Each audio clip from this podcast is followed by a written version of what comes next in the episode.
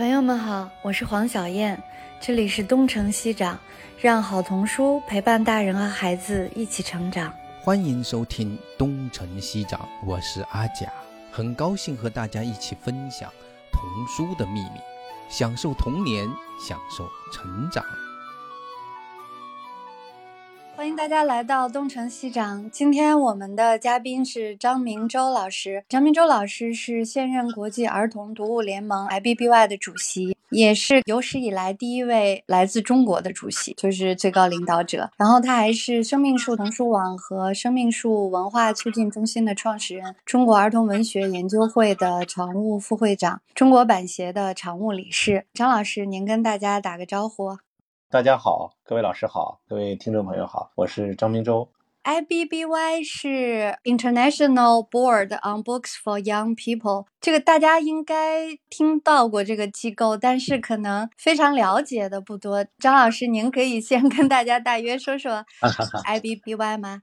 好的，IBBY 这个词对于大多数人来说是比较陌生的。它呢，实际上是一个英文机构名称的缩写，就是 International Board on Books for Young People。中文呢，他们又给翻译成国际儿童读物联盟。这个机构它实际上已经有快七十年的历史了，但是一般人不了解。可是好多人都知道有一个安徒生，也知道安徒生奖。二零一六年的时候呢，曾经有一个中国人叫曹文轩，他获得了这个国际安徒生奖，成为有史以来第一位获得这个重要国际奖项的中国人。当时在国内和国外产生了比较大的影响。那这个所谓的国际安徒生奖啊，它就是我们国际儿童读物联盟就所说的这个 IBBY 颁发的。它呢是成立于一九五三年。总部在瑞士的巴塞尔，目前一共有八十个国家分会，遍布五大洲。它的会员范围呢比较广啊，就在儿童和书之间，所有的界别都是所有界别的专家都是它的会员。这里所谓的儿童呢，是指按联合国的那个概念哈，是零到十八岁的未成年人。在儿童与书之间的这些专业人士都是哪些呢？就比如说童书的作家、插画家、编辑、翻译家。出版人，然后呢，就是他的推广者、研究者、教育者，都是推广者。比如我们阿贾老师啊，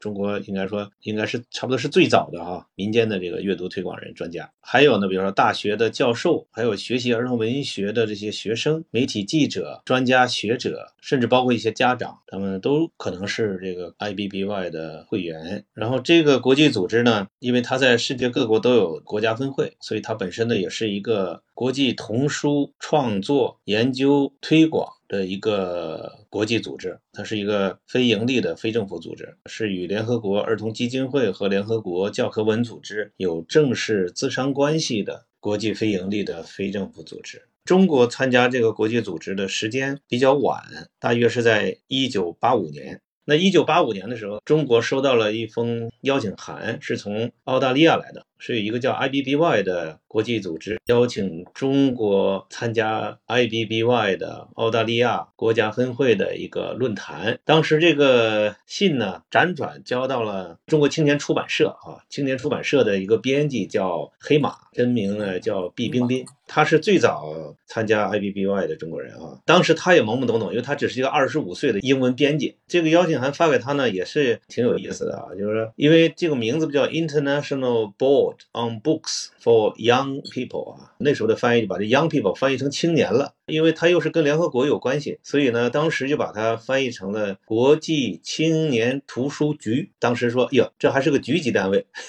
这个后来黑马老师我们聊天的时候啊，他一边说一边憋不住笑，就说，哎呀，这是联合国的一个局级单位，所以这这块咱也很重视哈。然后就要选派，人家邀请两个人去，结果呢，因为没有经费哈。对方呢只能承担一个人的经费，所以他们就选派呗。一般来说呢，可能比如说总编辑啊或者什么的，是吧？这个领导啊去。但是当时的那个总编辑啊、社长什么的很关心年轻人，所以把这个机会给了二十五岁初出茅庐的黑马老师。黑马老师其实现在是很著名的翻译家，翻译劳伦斯，翻译和研究劳伦斯的。那那个时候呢，他也很兴奋去澳大利亚参会嘛。参会的时候呢，他在听人家在发言哈，专家发言的时候，他越听越觉得不对了。说人家这个不是青年的，人家是儿童啊啊！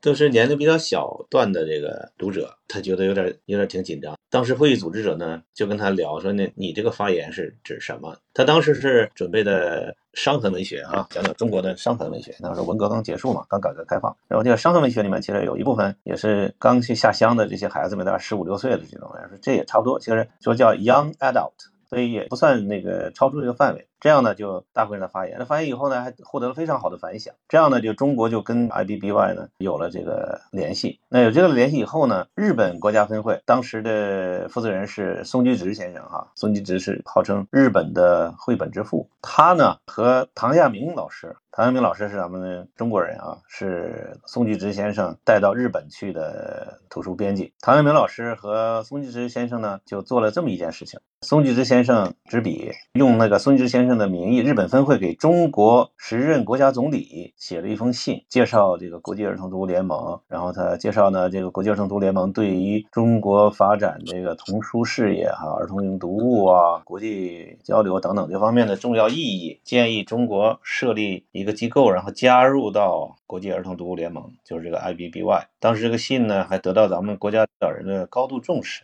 所以呢，就在一九八六年，IBBY 在东京召开的这次世界大会上，那中国的代表出席了。当时主要有三个人吧，一个是严文景。一位是陈伯吹老先生，这两位老先生，再加上呢毕冰冰，就是黑马老师，然后还有一位，他们去了之后呢，广泛的参加了那次世界大会。因为那次世界大会呢，在日本东京召开，大会的组委会主席是日本文部省的大臣，然后日本像日本皇后啊、美智子啊等等等等，好多人参加吧，那影响力比较大。据说呢，当时这个严文景先生呢，还被邀请到日本电视台，跟他们的日本朋友呢，他们一起下围棋，等等等等，非常热闹，非常受欢迎。这样呢四年之后，在中国就真的成立了一个 CBBY 啊，Chinese Board on Books for Young People，国际儿童读物联盟中国分会，就这样就成立了。首任的会长呢是严文景先生。是这么一个过程，然后成立之后，断断续续的参加这个 IBBY 的世界大会。这个世界大会是怎么回事呢？是他每两年有一次全体会员大会，在不同的国家举办。这个大会有这个全体大会，有各个分会场论坛，还有童书的展览，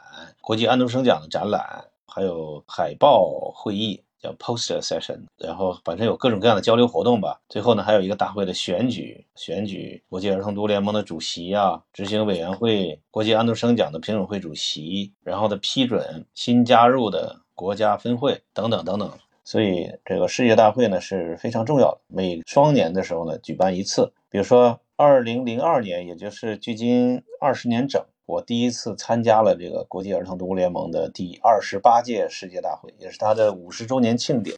也是在这次大会上呢，我才接触到这个国际儿童读物联盟，开始了解国际安徒生奖。那个时候呢，二零零二年大会正好在国际儿童读物联盟的总部瑞士巴塞尔召开的。召开的时候呢，大会上有三位监护人。最高监护人，一位是日本皇后美智子，一位是埃及总统穆巴拉克夫人苏珊娜·穆巴拉克，另外一位呢是瑞士联邦的主席。三位女士，我呢是陪同当时的中国代表团，海飞主席率领的中国代表团，一行大约有十四五个人哈，还有秦文君呀老师等等。我们去参加这个大会，在大会上，中国也有发言。然后那次大会呢，比较重要的是，四年以后第三十届的世界大会，IPBY 三十届世界大会将在中国北京举行。那次大会呢，非常的重要哈，也是在那次大会上呢，了解了这个 IPBY 啊，它是一个什么样的国际机构。因为会议上呢，发生了两件事情啊，一个是。日本皇后美智子在会上的发言，架起儿童图书的桥梁啊。她呢就讲她小时候，二战尾声，东京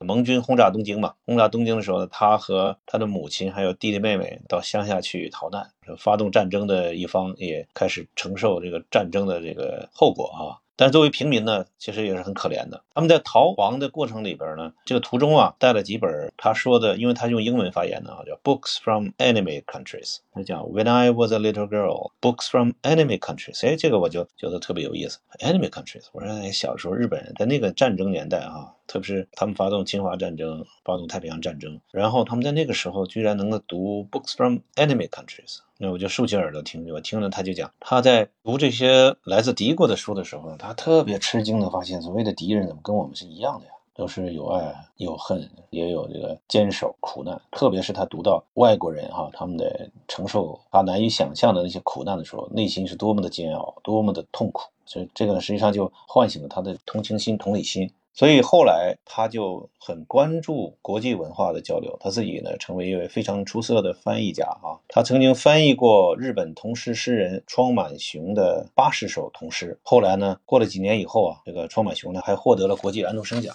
这是美智子皇后在会上呢，当时海飞主席呢也跟我提出来说，哎，能不能跟，因为听了他的发言以后都挺感动的啊，说能不能跟他安排见个面。我呢就还真的给安排见了个面，那见面的情节也挺有意思的，因为时间关系。如果你们有兴趣，我讲讲啊。就您讲吧，我觉得这个、啊 这个故，事这个故事蛮有特别动人。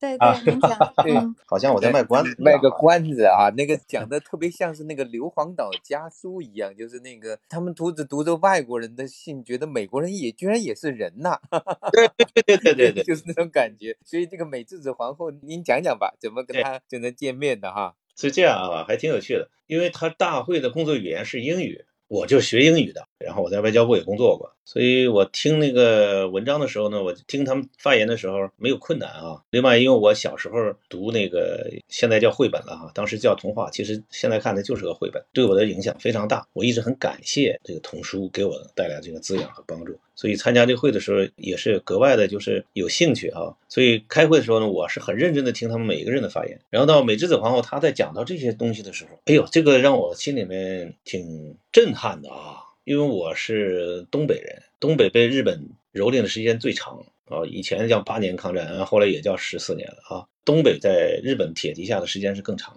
所以听长辈、爷爷奶奶他们再往上这些老人家在从小就给我们讲的日本人多坏，知名团啊怎么欺负中国人等等等等这些事儿。然后我们自己读书呢也读到一些 一些这样的事情，确实是就是令人发指，你看啊。但是他这个讲话呢，他居然是我从来没有听听对方是什么样的一个感受。那嗯，对方他是这么一个感受，而且他在发言的时候啊，柔声细气的，他的英语真的非常好。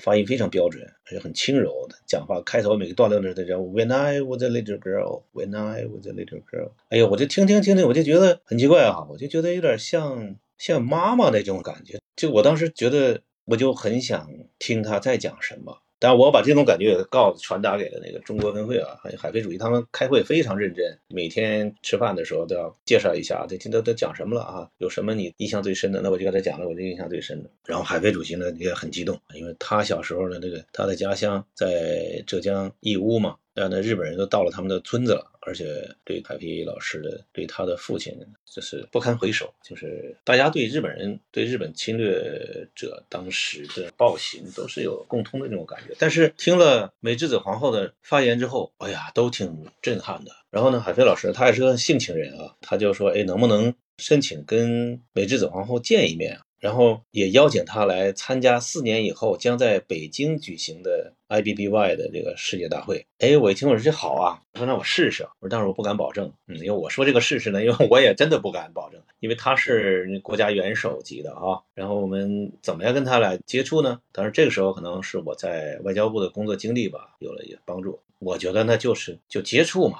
是吧？大大方方的接触，但是你又不能直接就走过去，这样很不礼貌。我就在大会给与会者准备的那个小便签儿、便签纸上，我就拿起那便签纸，在那刷刷刷刷刷写了几行字，然后递给那个日本的那个工作人员。因为美智子皇后呢，她去参加这个大会啊，那个安保是很严的，还有电视台呀、保安和公随行人员。还有电视台的记者等等等，大概有六七十人，围了好几层呢。那我就把这个小纸条呢递给了最外层的那个安保，嗯，我递给他，我说我们这是我们那个中国分会主席给美智子皇后的信，麻烦你转交给他。然后那个日本人呢，呃，no，I'm sorry，不行。哎，我说不行不行啊，我说我们不是日本人，我们是中国人，呃，我们是中国代表团的，这是我们中国分会主席要给皇后的一个便签，给他的信。他如果不想接收，那我们都尊重。但是你没有资格呀，你不能把这个事儿就给我拦住了。我说你要是不接收的话，我说后果你要承担。当然我说这个也是，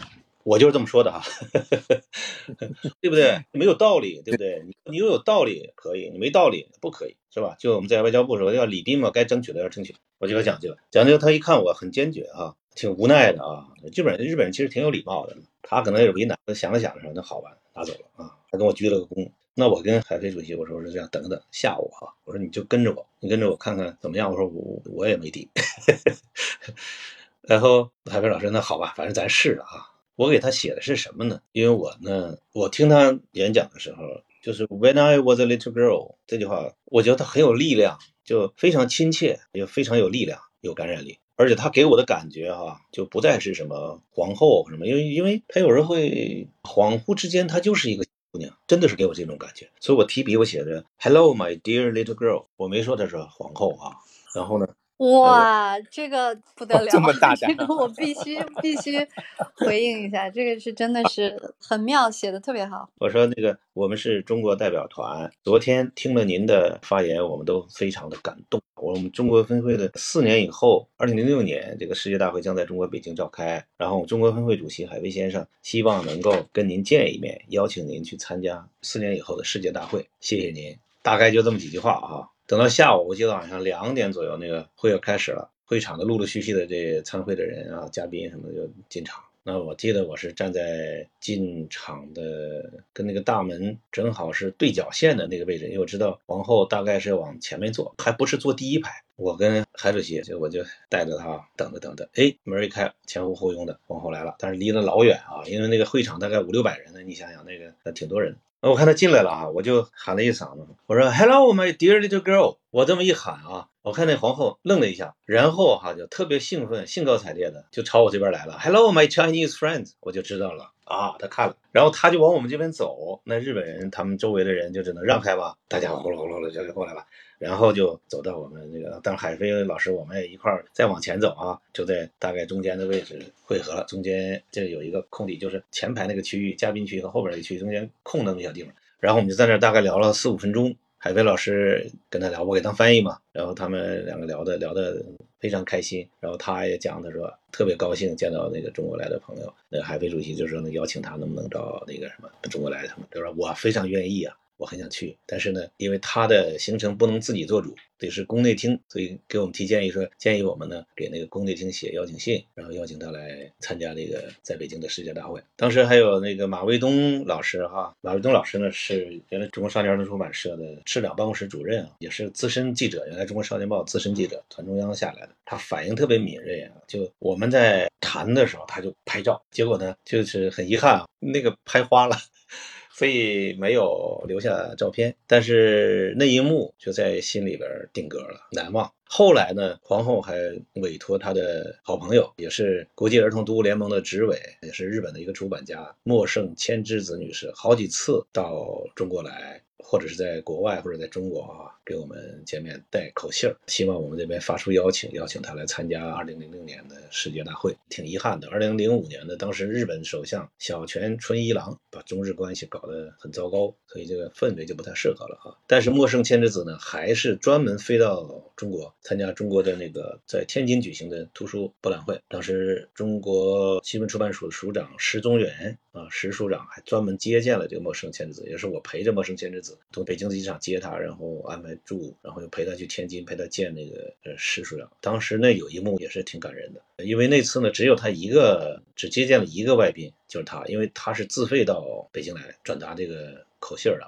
然后他见到石署长的时候呢，开始肯定就是例行的寒暄嘛。寒暄完了之后，石署长就准备要离开了嘛。这个时候，陌生千之子女士是一位身材有点就比较胖啊老太太，腿脚也不太便利。但是她特别真诚。石署长要往外走的时候呢，她突然前去几步的时候，石署长，请您留步。然后石署长就又回过头来了，他就前去几步，然后跟石署长站在石署长的面前，他说了这么一段话：他说，作为一个日本人，我对二战期间给中国人、给中国人民带来的那些灾难道歉。这老太太一个深深的这个鞠了一躬啊。就他那个鞠躬鞠得很深很低，他这个弯腰一鞠躬，我就看见石署长的那个眼圈一下就红了。哎呀，我现在想想都是还是心里边挺激动的。然后石署长呢，就也本来后面有行程的，但是因为这一躬鞠下来，这段话一说下来，石署长就停下来了，留下来呢又跟他聊了一会儿。嗯，这次在聊的是就像兄弟姐妹一样，就聊了好多中国和日本呀有好的什么，中国两日本应该怎么怎么好啊什么什么之类的。哎呀，特别好！就像这些东西呢，都是在我的参加这个国际儿童读物联盟的活动里有不少这样的记忆啊，对我来说也是一个教育和启发。那像陌生千之子女士这样的人呢，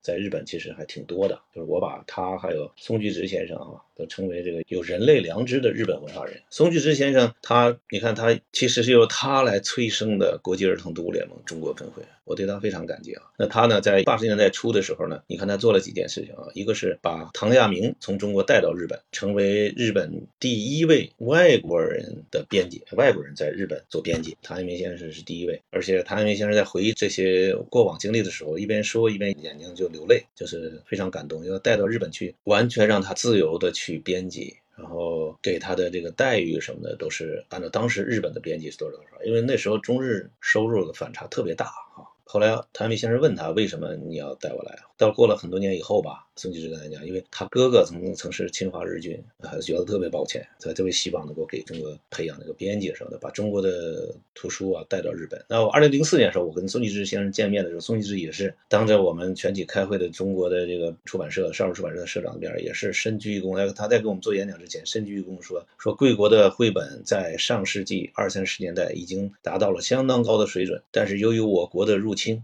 就是日本的入侵啊，这个进程被打断了，非常抱歉。然后他深居一躬，那时候他七十多岁啊，现在已经都九十多岁了。哎呀，那一躬鞠下来，真是现场的所有人都特别感动。他还给中国设立了一个原创的绘本的奖，插画叫小松树奖，又做了几年啊，希望你看那么早推动中国的。所以这些人都给了我很多的感动，也是从他们这些前辈的身上，我了解就 IBBY 它是个什么？它是通过高品质童书促进国际理解、维护世界和平的这么一个机构。它不简简单单是一个出版社或者出版机构的一个组织，它也不单单是一个儿童文学的组织，它也不单单是一个阅读推广机构，它是有一个更高的理想，就是通过高品质童书促进国际理解，促进各国的儿童文学的发展，特别是在发展中国家。等等，那像这些呢？那实际上跟我们中国提出来的构建人类命运共同体的，其实是天然吻合的。它其实就是一个从小通过高品质童书培养各国儿童人类命运共同体意识的这么一个国际组织。当然，它非常专业啊，因为参加它那些论坛呀、研讨啊。交流啊，还有评奖啊，包括评选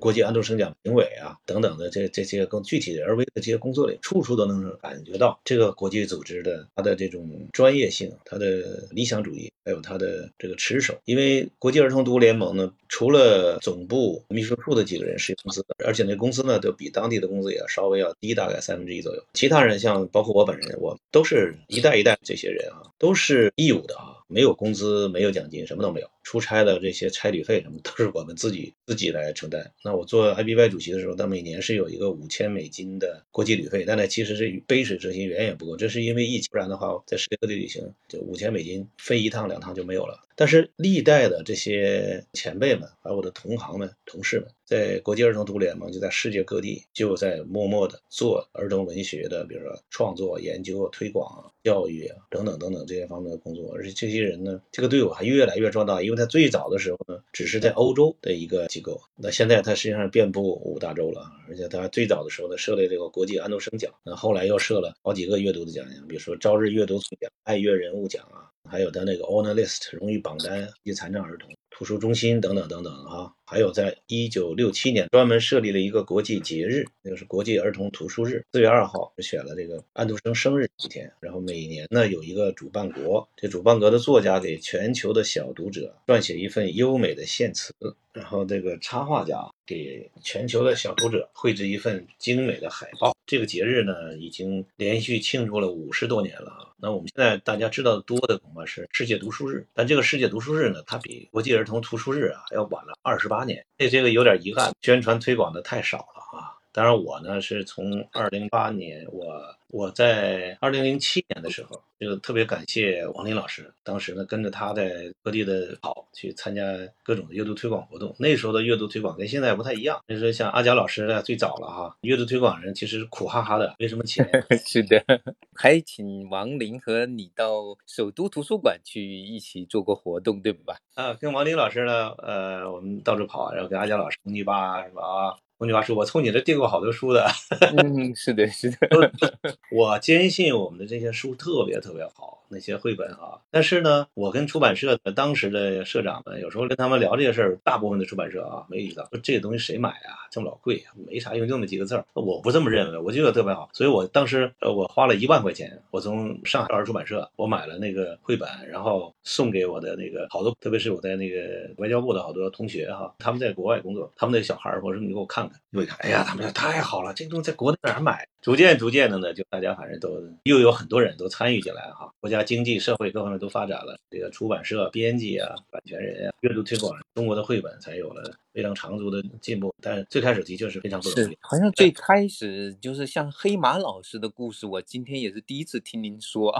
其实黑马老师有一本书很精彩，在国内应该还有多少年了，叫做《长满书的大树》。对吧？那是他编译整理的，那个就是 I B B Y 历年的那些就是献词，还有儿童图书节，就是这样的，就是应该是四月二号每年的那个节日，对吧？它的海报和那种和里面的致辞的一个总结，那写的真的非常好。还有获奖的感言也在里面，也有一些叫做长满书的大树。所以我想今天如果是来的听众或者是朋友，其实可以找找那本书看一看，就能知道这个这么多年 I B。B Y 的那些留下来的非常精彩的那些文字的部分，但是这么多年也没有多少人知道，真的是好像不是很关心。而且您刚才讲到的那个特别感人，就是这个故事里，就是其实很多人可能误以为 I B B Y 只是一个互相评个奖、传播一些童书的，但实际上 I B B Y 从一开始最初的一开始，它是实际上就有一种使命，它的使命感主要是为了和平，就跟那个叶拉莱普曼的他的这样。的一个事迹和经历是有关的。你见过叶拉莱普曼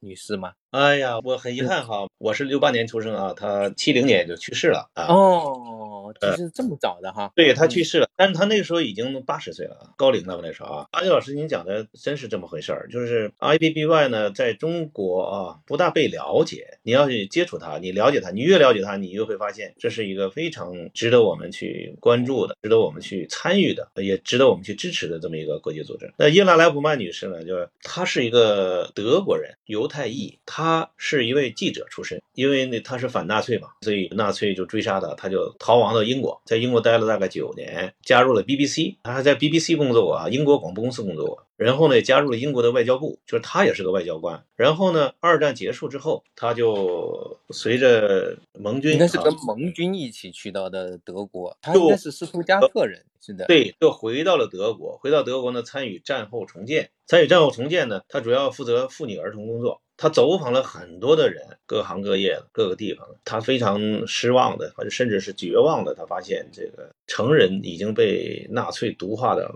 不可救药。那正在这个时候呢，有一天他在路上走着啊，突然碰到一个小女孩，朝着迎面走来的伊拉莱普曼呢微笑，这个笑特别灿烂，特别纯真，手里呢拿着一束花，秋天的花朵。就这一幕，就跟这个小女孩这个呃这一瞬间，她像受了电击一样。突然他说：“我找到了方向，儿童要从儿童开始。”要我们中国话是从娃娃抓起，嗯，儿童还是很纯真的。那他想起来什么呢？想起来他小时候，他父亲是一个工厂主。那工厂主呢，他有外国的女工在他工厂里面打工。那这个外国女工带着小孩儿，伊莱莱普曼是爱看书的啊，找了几本各种语言的书给他父亲那个工厂里面的女工、外国女工呢的孩子们看这些书。他发现孩子们特别喜欢，那他呢就策划组织了一次国际儿童书展。这在法兰克福还是慕尼黑啊？慕尼黑，他是先在慕尼黑开的那个，所以现在那个图书馆就设在慕尼黑。这个可能是要再回头看一下，因为自传里面哈讲的。对对对，我查过，他是在慕尼黑，然后第二站是在柏林，然后最后在书就留在了慕尼黑，就成了青少年图书馆的藏书。对，那这个藏书呢，这中间还有一个有意思的、非常感人的故事啊，就是他是给当时欧洲各国驻德国。的那个使领馆写信，希望他们能够把他们国家的这个童书啊，优秀童书呢给寄来哈。我们要搞一个童书展，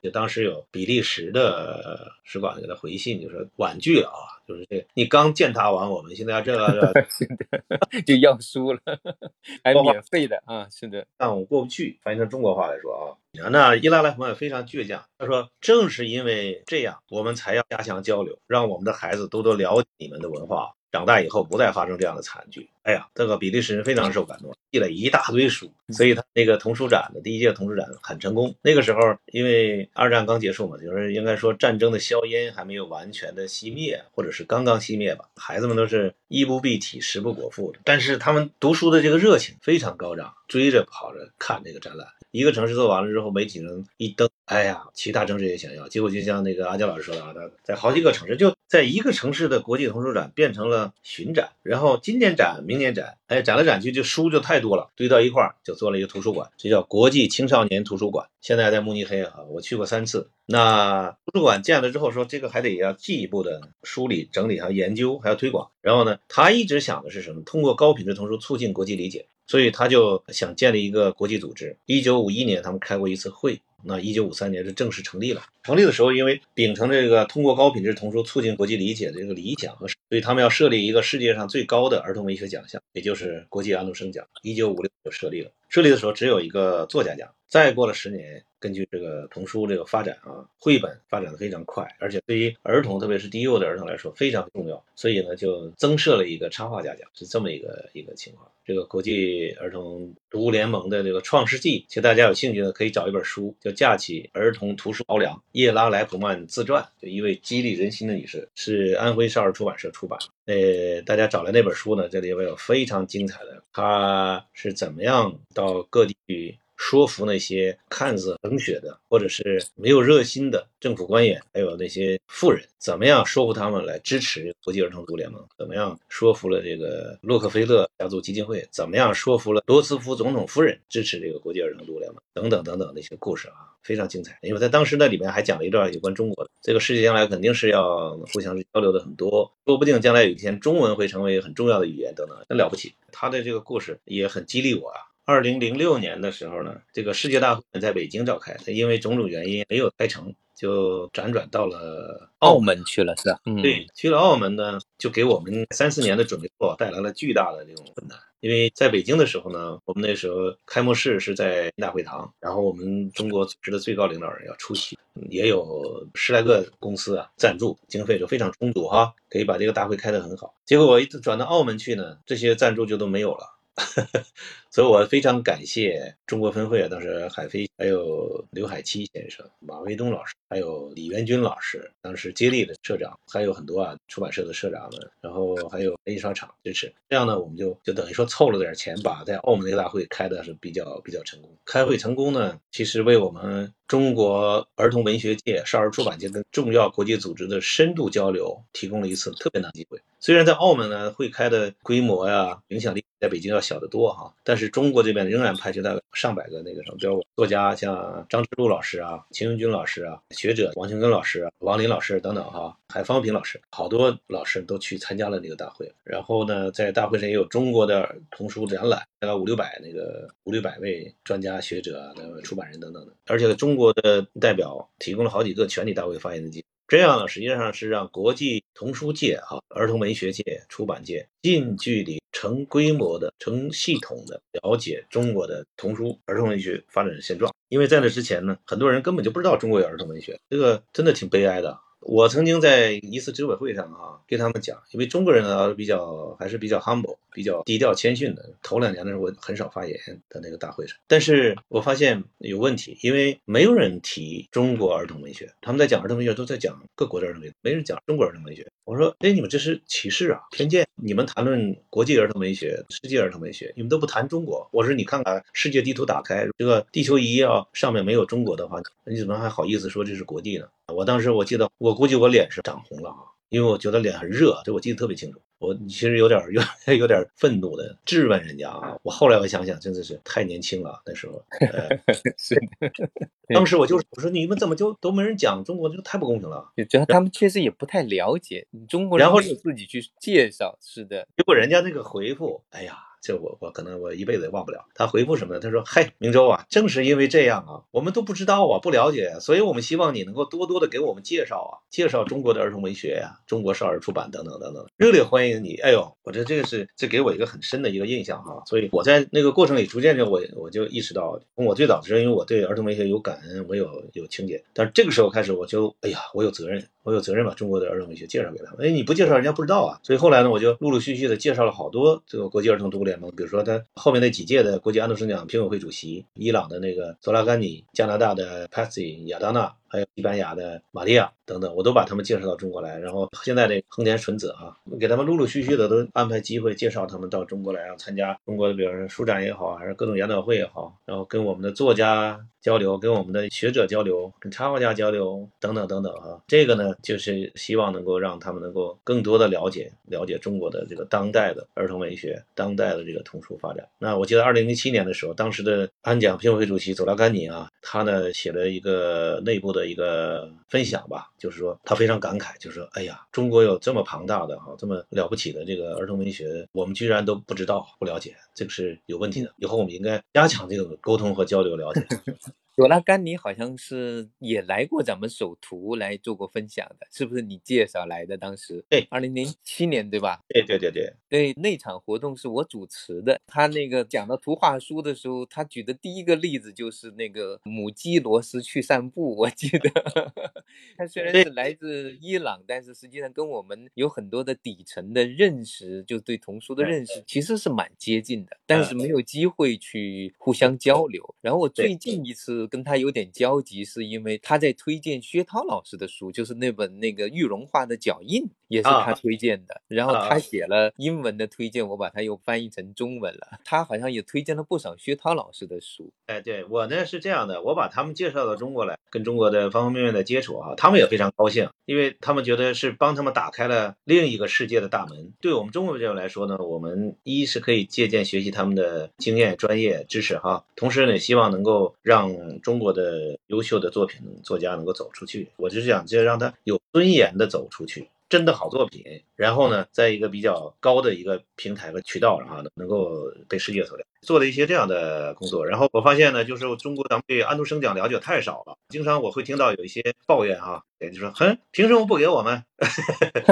是的，他们真的是不了解，需要有一些桥梁。我觉得那个张明洲老师，您这其实做了一个非常了不起的桥梁的作用。我前几天刚刚听了那个清华大学有个在线的关于中国文化翻译的论坛，其中有一个来自英国的利兹大学的，他有一个叫做新中。文写作的中心，那个那个中心的负责人叫做 Francis White Waitman 吧，但是那个那位女士，她那个讲座的里面就提到你了。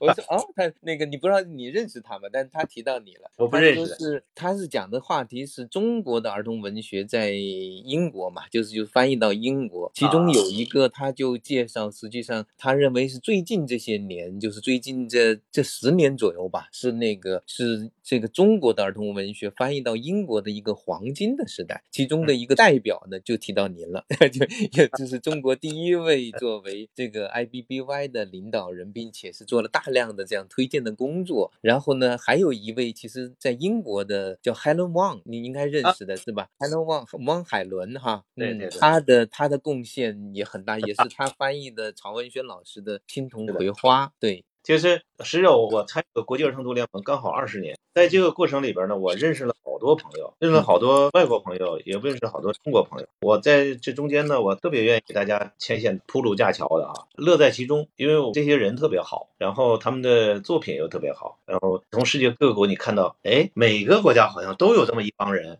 也有点这种半做来的这样的人，内心里边很光明美好，充满善意，然后非常的聪明，又好学，然后就非常希望能把这些善意传递开。哎呀，我觉得太美好了！就这些人真实的存在，我就觉得这个世界都是有。然后在读儿童读物的过程，也经常给我们这个滋养，就是让我们能够。时不时的就回一趟童年啊，是的，是的，对，是的，我觉得你讲的那个，因为我也参与过一些别的活动，包括二零一五年去美国参加那个他们的 USBBY，就其实是地区性的，但实际上呢，它也有各国的那些作家、插画家参与。然后那次我也就是也见识到，就是你是刚才提到的横田纯子，他的英文应该是叫做 Junko Yakoda，是不是啊？那个当时他还不是。IBBY 的那个，他现在是评委会主席是吧？对，他是评委会主席。当时我第一次见到他的时候，你知道我在看到他在干什么吗？他主要负责在那个大会上负责拍照，我还以为就是一个拍照的志愿者，后来才发现哦，原来这个人他很有学问的一个人，他做过大学的教师是吧？教授也也许是，然后居然是后来我。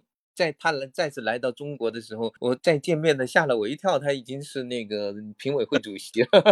我开始还以为他只是一个志愿者。通过作品啊，通过推广啊，你在翻译的过程里面，其实你认识的人非常多。对，可能我并不知道他还有一个身份在 IBBY，但是都有交集。是的。这些人呢，其实都是 IBBY 里面有很有有深度交流的人。这样呢，其实我觉得给咱们中国这边大家伙能够多多了解世界的他们做什么。那我是在二零一七年，当时刘海基老师他是个大策划啊，我也非常感激他，他鼓励我往这个童书深入的再去交流。我原来也不是做童书的啊，我是个爱好者，当然我是个深度爱好者。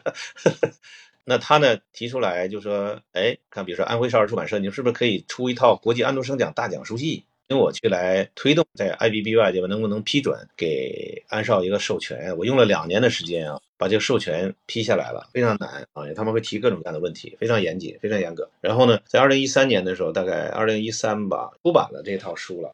他们出这条书，我说能不能出几本跟 IBB 关的这个参考书？嗯，参考书，比如叫《走进国际儿童读物联盟》。把 IBBY 的，比如说它里面有的那些奖项啊，还是这个每年的四月二号的国际儿童图书日的献词海报啊等等，在上面对予以介绍那个 IBBY 的历史啊等等的哈。还有呢，像叶拉莱普曼的自传，然后当然还有一个叫《和平的故事》，韩国出版的，它是二十二个国家的作家和插画家共同创一本绘本，它叫《和平的故事》啊等等的这些书，他们都欣然的。同意，然后这些书也都出来了。出来之后呢，实际上我是希望什么呢？希望中国的从业的人、专业人士能够有机会深入的了解，然后看这里面有一些这样的资源、信息、知识能够有用，然后推动中国的原创、优质的原创进行高水平的这样的深度的交流。就是这套书呢，其实也是挺值得参考的啊。当然，更重要的是那些小说、那些绘本什么什么的。就是阿娇老师，你看你去过日本，呃，就美国 USBBY 哈，他们每两年一次地区会议。实际上 IBBY 呢有世界大会，然后单年度的有五个地区会议。北美就是您去的那个 USBBY 的那个会议啊，嗯，我二零零五年的时候参加过。然后像非洲地区会议、拉丁美洲的地区会议、亚洲大洋洲地区会议、欧洲地区会议，呃，就每个地区会议其实那个规模都可大可小啊。大的话呢，有可能是五百人、六百人，甚至更多。实际上也是一个小型的世界大会，从世界各地的人都往那儿跑。那这样呢？你在这个这些地区大会上，或者是世界大会上，你会认识很多人。那我想对我们的日常的工作也是有帮助。然后你在跟他交谈过程中，其实你也会获得很多的这个共鸣。讨论儿童文学的发展的趋势的时候，等等这些事儿的时候，特别对我们国内的儿童文学发展、童书发展是有启发。而且在那儿，你经常能够看到国际安徒生奖的评委会主席啊、评委啊，能看到安徒生奖得主啊，跟他们那个建立这个联系啊什么的哈。我也很愿意给大家介绍，是这样。我们还有一个议题，就是要请张老师聊一聊你喜欢的童书。那我们要不然就是最后用这个来做结啊。哎呀，我喜欢的童书太多了，是的，确实有好多书值得我们喜欢。哎呀，要说哪本真是挺难的。不过我想有两本书，我想提一下哈。一本呢是南京大学出版社出的《希腊神话给孩子的神话大书》。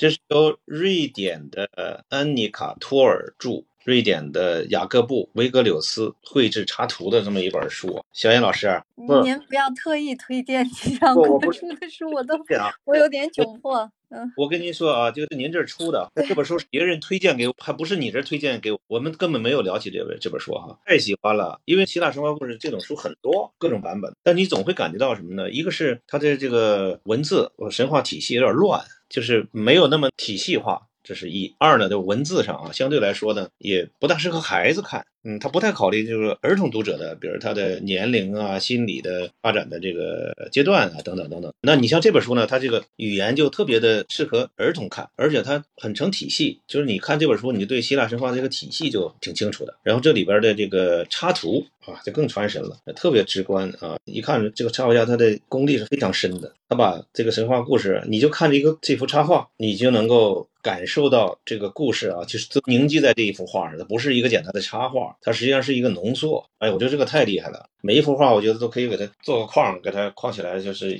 精美的艺术品。特别有想象力，这是一个。因为这本书呢，我是我是觉得它太好了。最近呢，生命社会文化促进中心呢，我们还要做国家文化日的系列活动。我们今年呢，有可能我们想策划一些国家的活动。如果我们做希腊的话，我就想选这本书了，真的太棒了。作者今年是那个二零二二年的安徒生奖的决选名单，就是这个安妮卡·托尔。作家是二零二零年的这个安徒生奖提名，能够获得提名的啊，特别是在瑞典这种童话大国哈，童书大国里面，如果能够被提名的话，一定是。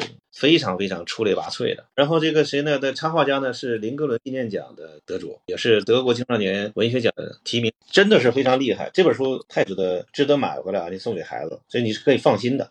另外一本呢，就是叫一本关于颜色的黑书，这是接力的，对接力出版社盲人的那个书，作家插画家都是委内瑞拉人。通常可能讲绘本童书啊，可能想到的欧美日韩的比较多，好像那边能够。更多的 这样好的作品，但实际上真的未必。你看安徒生奖得主，他来自很多很多不同的国家，因为语言的关系啊，因为他们的宣传推广不够，所以导致大家都误以为只有那些国家，欧美、日韩，他们才能够做出那好的。真的不见得啊，远远不见得。你像这本关于颜色的黑书，通体都是黑色，除了这个书名有一二三四种颜色，里边的正文的文字很少的一点文字啊，白色的，剩下通体全都是黑的。这书呢，不仅是给这个明眼人看的，也给盲人看，因为它上面有凸起的那个盲文，就可以共读的，就明盲共读的，特别好。而且这里边呢，把颜色，因为主人公叫托马斯，他是盲人，他没办法看，他有他自己特别的理解。你比如说，他说到棕色的时候，他说棕色就像干枯的落叶，在我的脚下沙沙作响。说棕色呢，闻起来像巧克力，可有时候也臭臭的。红色酸酸的，像还没熟的草莓；它又甜甜的，像西瓜。托马斯说，他在自己摔破的膝盖找到了红色，有点疼。人的这个通感，哈，发挥的淋漓尽致。我觉得这个也是启发所有的读者啊，对于颜色，对于所有的事物，能够换不同的角度来去看。我觉得对人的想象力是一个启发，对人的共情，哈，同理心，让我们去理解这个视力障碍的人士他们的这个感受，还有他们的优势。有时这样，你关上一扇窗，开个一一扇门的，哈。还真是这样，这本书就特别淋漓尽致体现出来，而且它这个黑色部又做出凸起的，做的也很精致。对，那本书特别棒，就是那个本关于颜色的黑书。那阿佳老师，今天我们还有什么？就是您这边还有什么想说？我们已经聊得很尽兴了，谢谢岳老师。对对对，特别棒，今天，嗯，谢谢两位老师，谢谢张老师。那就应该想办法让更多的人了解 I B B Y，尤其中国人，对吧？嗯。我希望更多人参与，对，也参与到里面来，真真的是蛮有意义的一件事情，而且挺有意思的。在里面认识的人都好玩的，我们在聊那些好玩的人，更有意思。嗯，好的，好的。而且这样可能孩子长大了就不会在战场上相逢了。嗯，谢谢张老师。嗯，好。嗯，谢谢，谢谢。拜，谢谢，拜拜。嗯，再见。好的，李教老师，谢谢。好，再见。